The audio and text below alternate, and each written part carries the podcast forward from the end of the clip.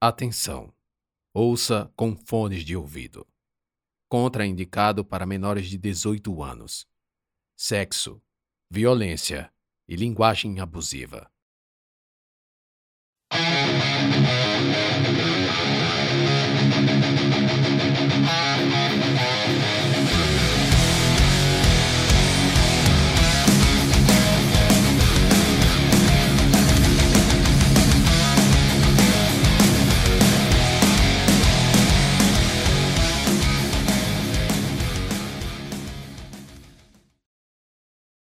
Estou flutuando, planando na atmosfera do meu quarto.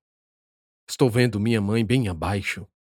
Ela está debruçada sobre meu corpo, esse por sua vez estirado na cama. Minha cama. Era minha, não é mais. Eu morri e perdi tudo do mundo dos vivos. Lá estou nu da cintura para baixo. Aqui Puta que pariu! Caralho! Eu estou nu também! Nu e de pau duro! Ah, não, não, não! Tô lembrando o que aconteceu. Quer dizer, acho que foi isso. Enquanto plano no ar, estico a cabeça e vejo a revista Playboy ao lado do meu corpo. Mano, a gente nem se masturba mais olhando revista. O que será que aconteceu? Encontramos ele morto. Ouço a voz, é de meu padrasto.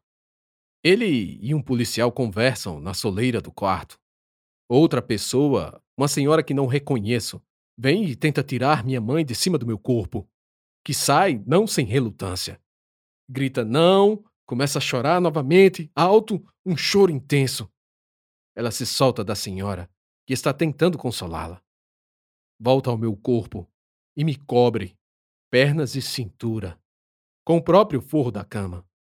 Puta merda, que vergonha! Meu cadáver morto, com minha. meu. pênis ainda duro. Posso ver a protuberância abaixo do lençol. Isso só pode ser um sonho ruim. Ele tem algum problema? O policial pergunta ao meu padrasto. Não sei. Parecia um menino saudável. Talvez exijam uma autópsia. Autópsia? Sim, ele morreu sozinho. Em circunstâncias, sabe, estranhas. Não tinha problema de saúde, como você mesmo disse. Eu disse que parecia saudável, mas não sei se sofria de algum mal. Bom, por isso a autópsia. Tudo bem. Você pode ficar com o número do meu telefone. Eu sou o padrasto dele. A mãe com certeza não vai ter cabeça para cuidar de nada. Eu sinto muito. Isso não é comum. Só mais uma dúvida. O senhor disse que foi ela quem achou ele deitado e já sem vida, correto? Sim. É que vamos precisar falar com sua esposa se o resultado da autópsia por acaso não disser que foi causa natural. Ok. O policial olha meu corpo, vai até a cama, pega a revista e diz: Carla Pérez? Eu lembro dessa se esgotou rapidinho das bancas. Ainda fazia o terceiro ano quando fizemos uma vaquinha para comprarmos uma e. Meu padrasto pigarreia. Bom, eu sinto muito. Diz o policial, meio encabulado, e já se preparando para sair do quarto. Vamos manter o contato. Finalmente paro de flutuar. Desço ao chão. Vou ao meu corpo. Tento de alguma forma entrar nele, mas não consigo. Sou um fantasma. Literalmente. Como sempre ouvi dizer que eram os fantasmas. Seres etéreos, sem massa física. Por isso não consigo tocar em nada, pegar nada. Porra! Então vou ficar nu. E esse maldito cacete que não amolece. Tudo começa a escurecer, como se a luz do mundo estivesse se apagando. Quando tudo se apaga, não vejo nada. Não sinto medo, o que é estranho. Sinto só vergonha. Vergonha da minha mãe, do policial, do meu padrasto. Que jeito horrível de morrer. Do pouco que lembro, eu estava mexendo no celular. Vi um vídeo do TikTok e não lembro mais nada. Tudo enfim escurece completamente. Me sinto jogado num breu infernal. Mas meu corpo não se move, porque a sensação é a de ainda permanecer parado. Uma luz no teto se acende.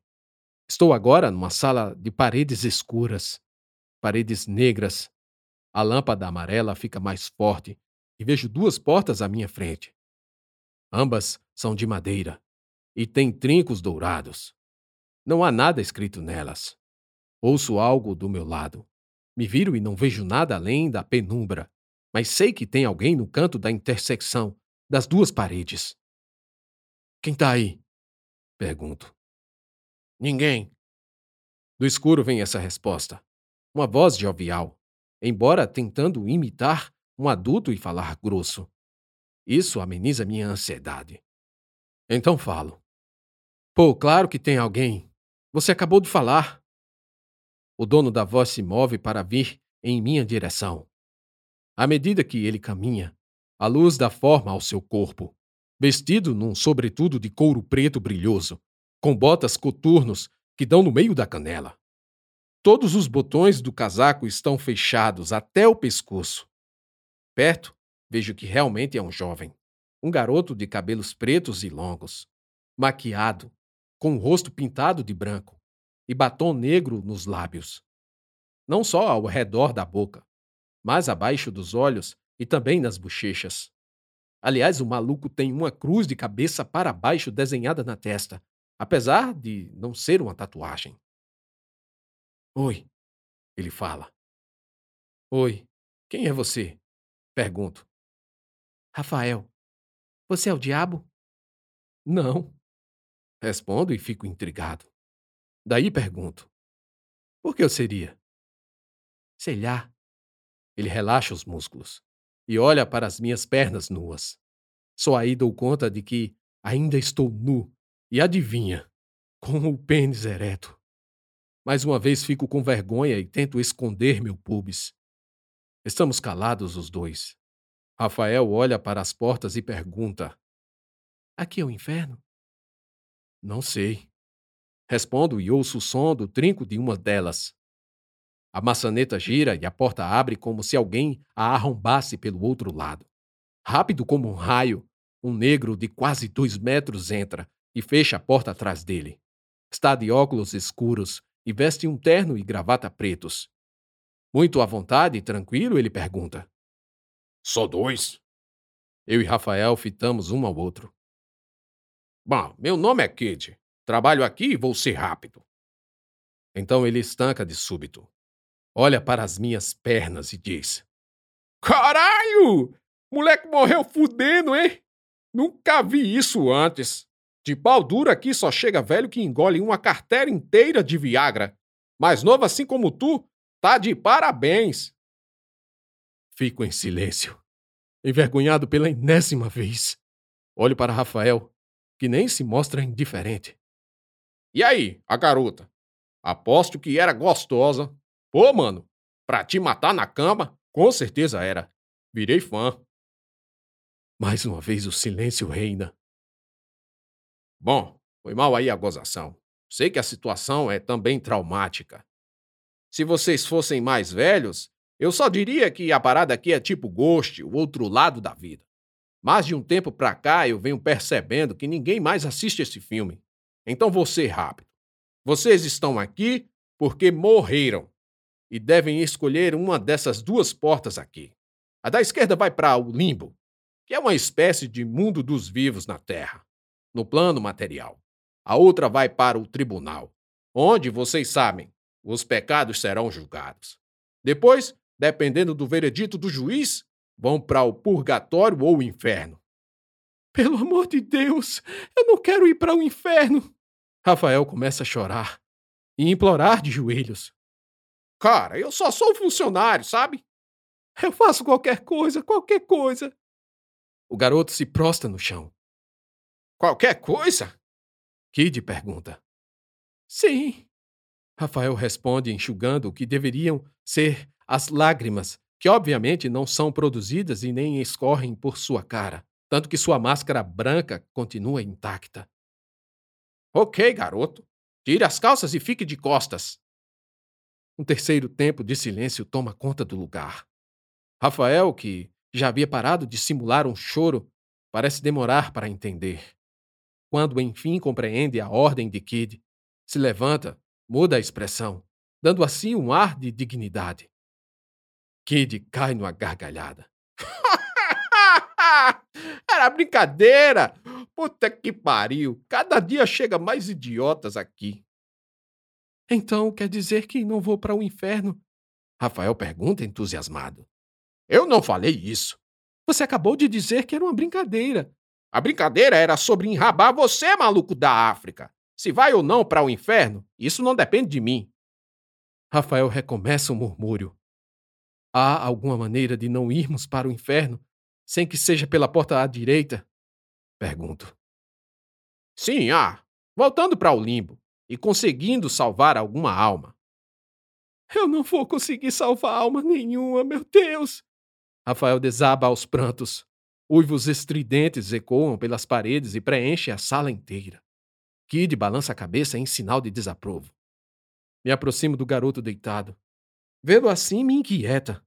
Talvez, se não estivéssemos mortos, eu nem estaria aqui ouvindo esse lenga-lenga de inferno e tal. Mas, em alguma medida, sinto pena. Ei, cara, levanta, vamos lá. Para com isso. Não dá, cara, não dá. Eu nunca tive essa coragem toda lá fora. Que merda que fiz! Ele grita e chora novamente. Beleza, cara. Eu vou pro limbo. Boa sorte nesse seu chororô. Me ergo e vou à porta da esquerda, porque a breve sensação de altruísmo veio e foi. Só não consigo entender a razão da escolha. Isso aí, transão! Kid me diz sorrindo enquanto chego próximo da saída. Antes de pegar na maçaneta dourada, Rafael grita me chamando. Espere, eu vou também. Só um instante. Kid nos interrompe. Aí fora vocês vão ficar só até o corpo de cada um ser enterrado no mundo dos vivos. Depois de um enterro religioso, cristão, budista, judeu, muçulmano ou sei lá, aí já era. Vão direto pro purgatório. Sacou? Saquei. Falo. Abro a porta e vejo uma rua. Só uma rua de calçamento. Com casas, alguns prédios e puxadinhos. Uma rua num bairro pobre. Vejo uma praça bem próximo. Não tem ninguém por perto. Pelo menos não vejo. Às minhas costas, a sala escura permanece da mesma forma. Rafael passa por mim e dá na rua. Kid, ainda do lado de dentro, me olha admirado. Nem sabe ele que não morri fazendo sexo. Então ouço alguém gritando: Ei! Não deixe fechar a porta! Tiro a visão do rosto negro de Kid e me viro para onde vem o som. São dois homens que estão um pouco longe, a alguns metros, apesar de virem com pressa. Ambos estão correndo para nos alcançar mas a porta se fecha antes que eles cheguem. Porra, guri! Tu não ouviu a gente falando que não era para deixar fechar a porta? O primeiro deles reclama. É um tipo baixo, negro, de trapos e pedaços de roupas, cabeça cheia de cabelos grisalhos e barbinha também branca. Agora já era. Vamos passar mais um tempão aqui. O outro acrescenta. Esse é alto, Aliás, enorme. Tão grande quanto o Kid. Também é preto. Só que não tão escuro. Com braços largos e cheio de tatuagens. Careca, olhos vivos e mais jovem. Está vestido com uma bermuda e sem camisa. Os dois parecem moradores de rua.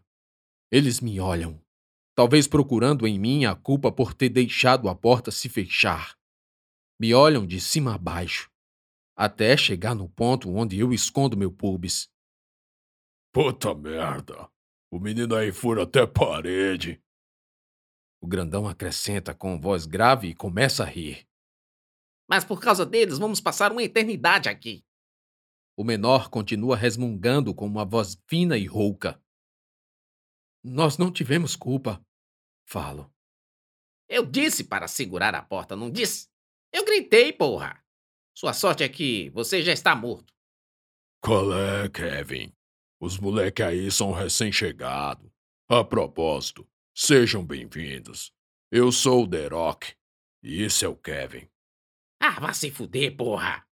Kevin nos deixa e sai xingando até o vento. Escuto sua voz fina até ela não me alcançar mais. Então me viro para o The Rock e pergunto: Tipo The Rock, o ator? Isso aí, The Rock, o ator. Ele responde abrindo um sorriso. Com exceção da careca e os braços largos, nada mais se assemelha ao Dwayne Johnson. Aí, não liguem pro Kevin. Ele morreu de frio em Curitiba. Desde então tem ódio de tudo e todos. E aí, quem são vocês? Há uma natural espera. Então respondo: Esse é Rafael. E eu sou Carlos.